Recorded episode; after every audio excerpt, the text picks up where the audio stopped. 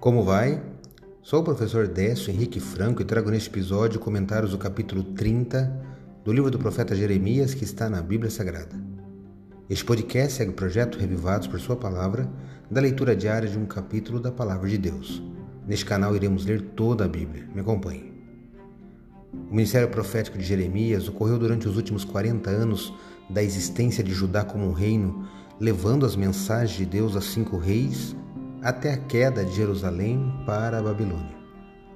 A mensagem principal do livro é que a paz e o bem-estar verdadeiros só podem ser encontrados em um relacionamento de aliança com Deus.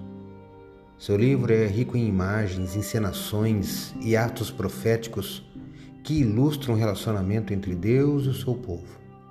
Não deixe de conhecer um pouco mais sobre Jeremias, um grande profeta do Antigo Testamento.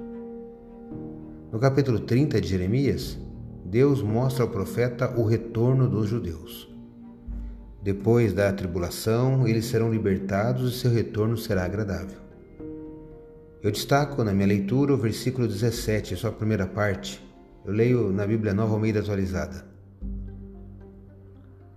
Porque restaurarei a sua saúde e curarei as suas feridas, diz o Senhor. Jeremias 30, 17.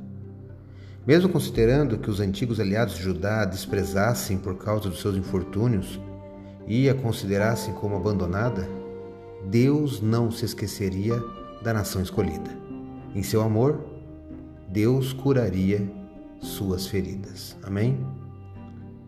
Acredito que a palavra de Deus é uma lâmpada que ilumina nossos passos e luz que clareia nosso caminho.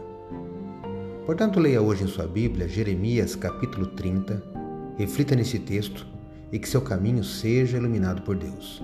Um abraço e até amanhã.